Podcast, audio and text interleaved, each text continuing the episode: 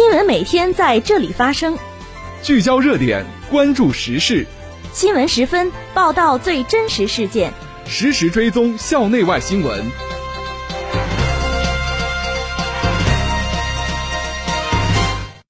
听众朋友，下午好，欢迎收听今天的新闻十分。今天是二零二二年三月二十八号，星期一，农历二月二十六。今天夜间到明天白天，聊城地区天气晴。气温八度到十六度。首先，让我们关注历史上的今天。一九七八年三月二十八号，邓小平表明坚持按劳分配原则。二零一六年三月二十八号，习近平访问捷克。这次节目的主要内容有：学校安排部署二零二二年硕士研究生招生复试录取工作；赵明吉到学生宿舍调研指导工作；中国科学家发现可同时提高水稻、玉米产量的关键基因。日本八十三岁冒险家启程横渡太平洋。下面请听详细内容。首先是校内新闻。近日，为进一步贯彻落实上级相关文件要求，科学规范、公平公正做好我校研究生复试录取工作，三月二十四号下午，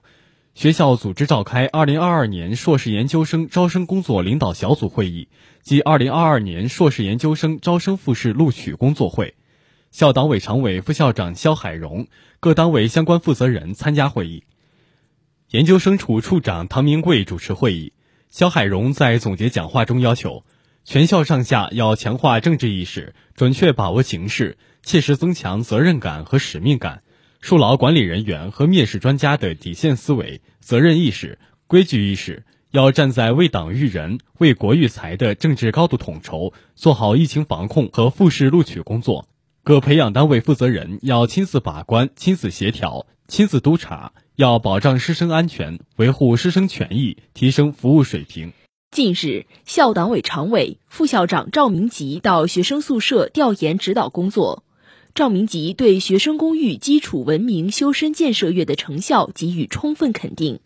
赵明吉强调，目前疫情防控形势依然严峻，同学们要克服麻痹思想、厌战情绪、侥幸心理和松劲心态，要自觉遵守校规校纪和疫情防控规定，注意气候变化和饮食安全，毫不放松地做好个人防护，坚持戴口罩、勤洗手、常通风、不聚集，增加体育锻炼，养成良好生活习惯，切实降低新冠病毒感染和传播风险。学生工作处和各学院要进一步提高责任意识，落实好常态化防控措施，全面准确掌握学生健康状况，加强学生心理健康教育，促进学生身心全面发展。下面是学院快讯：近日，为进一步做好2022届毕业生考研复试工作，为学生提供有效的帮扶指导，切实助推学院就业工作高质量有序开展。美术与设计学院用心帮扶，用情守护，多措并举为考研学子保驾护航。后勤上提供保障，给予便利条件。青年学子以理论知识和专业技能为武器，奋战在考研复试前线。学院以立德树人和潜心育人为使命，全力为考研学子提供服务。近日，为进一步贯彻落实学校防疫工作部署和宿舍工作要求，筑牢疫情防控防线，阻断各类疾病传播，切实保障广大同学身体健康，督促同学们养成良好的生活习惯，化学化工学院举办宿舍卫生大扫除活动。秉持着维持宿舍环境、共建文明校园的理念，此次活动有助于增强同学们的疫情防控意识，提升自我防护能力。促进个人良好卫生习惯养成。近日，校党委常委、副校长白成林多次到机械与汽车工程学院、建筑工程学院走访调研，指导疫情防控期间教学组织和管理工作。白成林充分肯定了两个学院的线上教学组织工作，并对相关工作提出了明确要求。当前防控工作进入关键时期，学院要压实主体责任，切实做好线上线下教学的无缝对接。白成林还到实验实训楼进行了实地考察，资产管理处部门负责人及相关同志参加调研。接下来是国内国际新闻。三月二十七号，为进一步提高分红连续性和稳定性要求，提升指数投资容量，上交所近期对上证红利指数编制方案进行修订。编制方案修订后，上证红利指数将在满足分散化、稳定性和可交易性要求的同时，更好地帮助投资者投资高分红上市公司证券，成为满足市场需求、服务投资者的重要举措。分红是上市公司投资回报的重要来源，长期稳定的现金股息是衡量上市公司投资价值的重要指标。近年来，上交所不断出台相关指引，鼓励和引导上市公司分红。沪市上市公司不仅在现金分红数量和总额上持续增加，且已逐渐形成了一批长期稳定现金分红的传统和典范公司。近日，科学杂志在线发表了中国农业大学团队和华中农业大学团队的联合科研成果，一个在玉米和水稻中都具有的关键基因被发现。实验表明，通过对该基因的编辑改良，有望能将玉米和水稻的产量分别提升百分之十和百分之八左右。研究同时解析了玉米和水稻趋同选择的遗传规律，为作物驯化的机解理解和未来作物育种奠定了重要理论基础。严建斌教授介绍，下一步聚焦 KRN2 基因，联合研究团队将依托湖北红山实验室组建玉米基因组、育种基因设计、分组育种等创新团队。打通从基础研究到标记基因的开发，以及品种选育、产业推广运用全产业链。近日，一股较强冷空气影响中国中东部地区，带来降温、降水，局地降温十度以上。东南地区将有明显降水。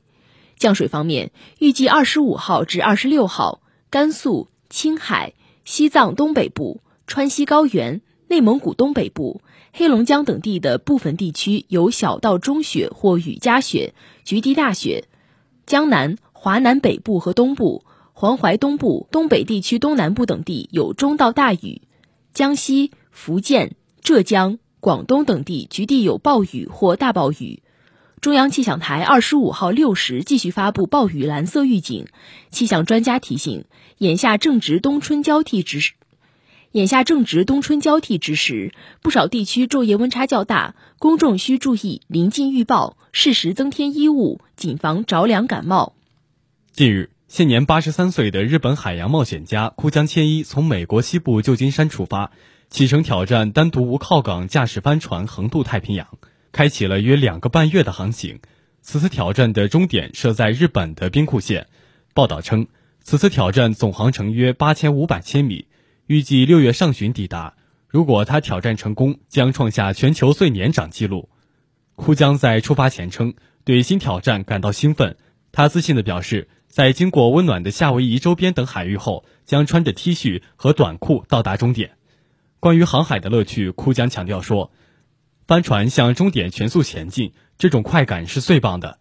他说：“本次的帆船是迄今为止完成度最高的，可以安心航海。”船内供电来自太阳能电池板发电。近日，澳大利亚大堡礁海洋公园管理局证实，受气候变暖影响，大堡礁正出现大规模白化现象。据报道，目前联合国教科文组织的科学家正在该地进行为期十天的监测任务，考虑是否将大堡礁列入濒危世界遗产名录。对大约七百五十个珊瑚礁的空中调查显示，整个珊瑚礁普遍出现白化现象，其中北部和中部地区的白化最为严重。大堡礁纵贯澳大利亚东北沿海，是世界最大珊瑚礁群，全长逾两千三百公里，由三千多处独立的珊瑚礁组成，成为澳大利亚最为知名的自然景观。受气候变化影响，大堡礁三十年来失去一半以上珊瑚。过去五年，海洋热浪导致大堡礁多次出现珊瑚大规模白化现象。听众朋友，今天的新闻十分就为大家播送到这里。编辑刘明晓，播音王锦凯、王思琪。感谢您的收听，下次节目再会。